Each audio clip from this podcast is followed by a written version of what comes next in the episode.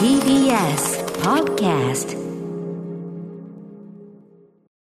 ということで、カルチャーキュレーションプログラム、アフターシックスジャンクション、はい、この番組はですね、まあ、あの、スタッフがですね、各方面にアンテナを張って、えー、で、まあ、これ可能なんだなというふうになれば、それを特集にしたりとか、はい、ね、この番組にこう仕立て上げてるわけですけども、えー、結構馬鹿にならないのが、本当に、えっ、ー、と、リスナーの皆さんからお寄せいただいた情報等をもとに、えー、本当に特集になっていくという、要するに皆さんから本当にいただいてる、ね、これ本当に馬鹿にならないものがございます。我々も人数限られてますからね。うん、えー、そんな中ですね、はい、もう即戦力じゃねえかみたいな。っていうか、あんたが特集やれよっていうレベルの ものを送ってくる人もいてですね、あの、これちょっと順番が、説明が、順番を追ってした方がいいと思うんですけど、えっ、ー、と、昨年の5月18日火曜日に、えー、ヨーロッパでね、こう、持ち回りでこう開かれているユーロビジョンソングコンテストという、えー、まあ、音楽コンテストですね。はい、あの、それで優勝した人はこう、脚光を浴びたりする。えー、ユーロビジョンソングコンテストについてのメールを、えー、エアシャガールさんという方がメールいただきました。うん、えー、非常に詳しいメールで、で、その時に、ああ、なるほど、ユーロビジョンあるよねって映画にもなってるね、ウィル・フェレルの映画もあるよね、なんつって。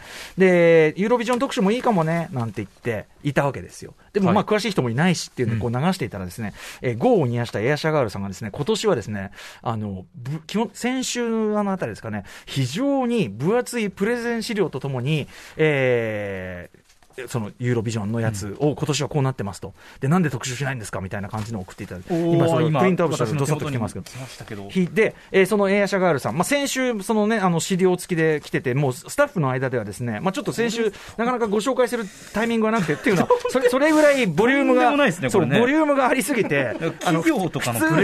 普通には紹介できない分量だったから、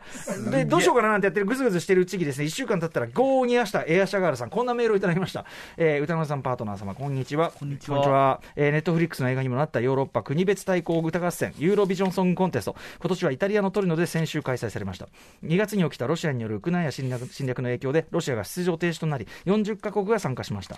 えー、で、あの、これ僕もあの、いろんな報道とかで見て、そこまでは知ってたんですけど、ウクライナ代表のグループが結構優勝候補で残ってるようなんつっていう話があって、うんうん、で、えー、結果はウクライナ代表のグループ、カルーシオオーケストラのステファニアという曲が優勝。えー、各国審査員の投票では4位だったの視聴者投票で挽回、大逆転となりました。この曲、ぜひ歌丸さんに聴いてほしいです。今、後ろで流れてます。ウクライナの伝統音楽とヒップホップが融合したサウンド、そして母親への愛情を歌った曲は、ウクライナ侵攻が起こる起きる前に国代表として選ばれたんですが、だからこれがあったから選ばれたわけじゃないんだけど、情勢によって祖国ウクライナへの思いが重なるものとなりました。ちなみにメンバーの一人は去年別のグループでウクライナ代表として参加、2位だった雪辱を果たしました。ウクライナ以外にもイギリス、スペイン、音楽大国スウェーデンが上位となりました。今年も映像や照明、見事なステージングとジャンルに富んだパフォーマンスが見られて楽しい大会でした。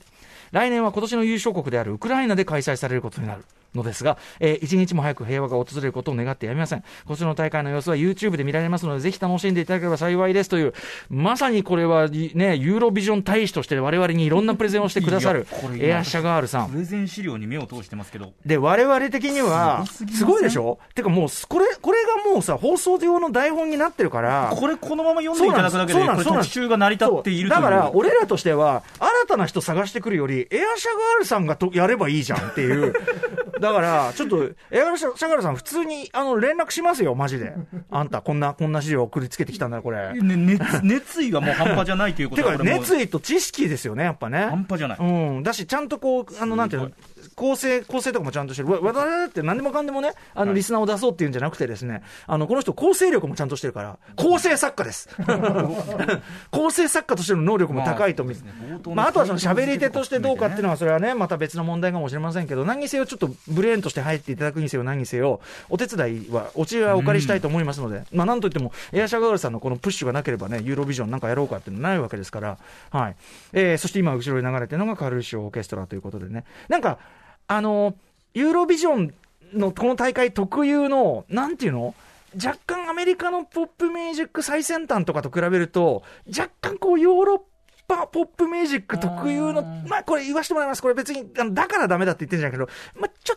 ちょいちょいダサ感これがまたね、あの、独特の味だったりしましたね。まさにそのユーロビジョンってあの映画とかそのあたりをね、ちょっとネタにしてる感じもありましたけど、はい。いや、そ、歌丸よ、それはお前浅いぞというんであれば、これはエアシャガールさん、ぜひですね、あの、歌丸よシリーズでね、あの、バシッと決めていただくてもありじゃないでしょうかね。うん。そしてその、ね、ウクライナぐ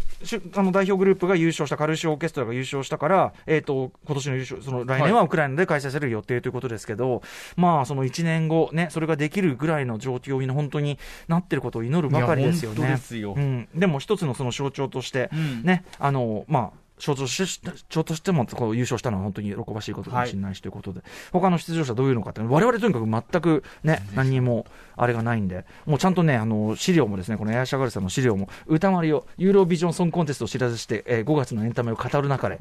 ちゃんともう、あの型が出来上がってますんで。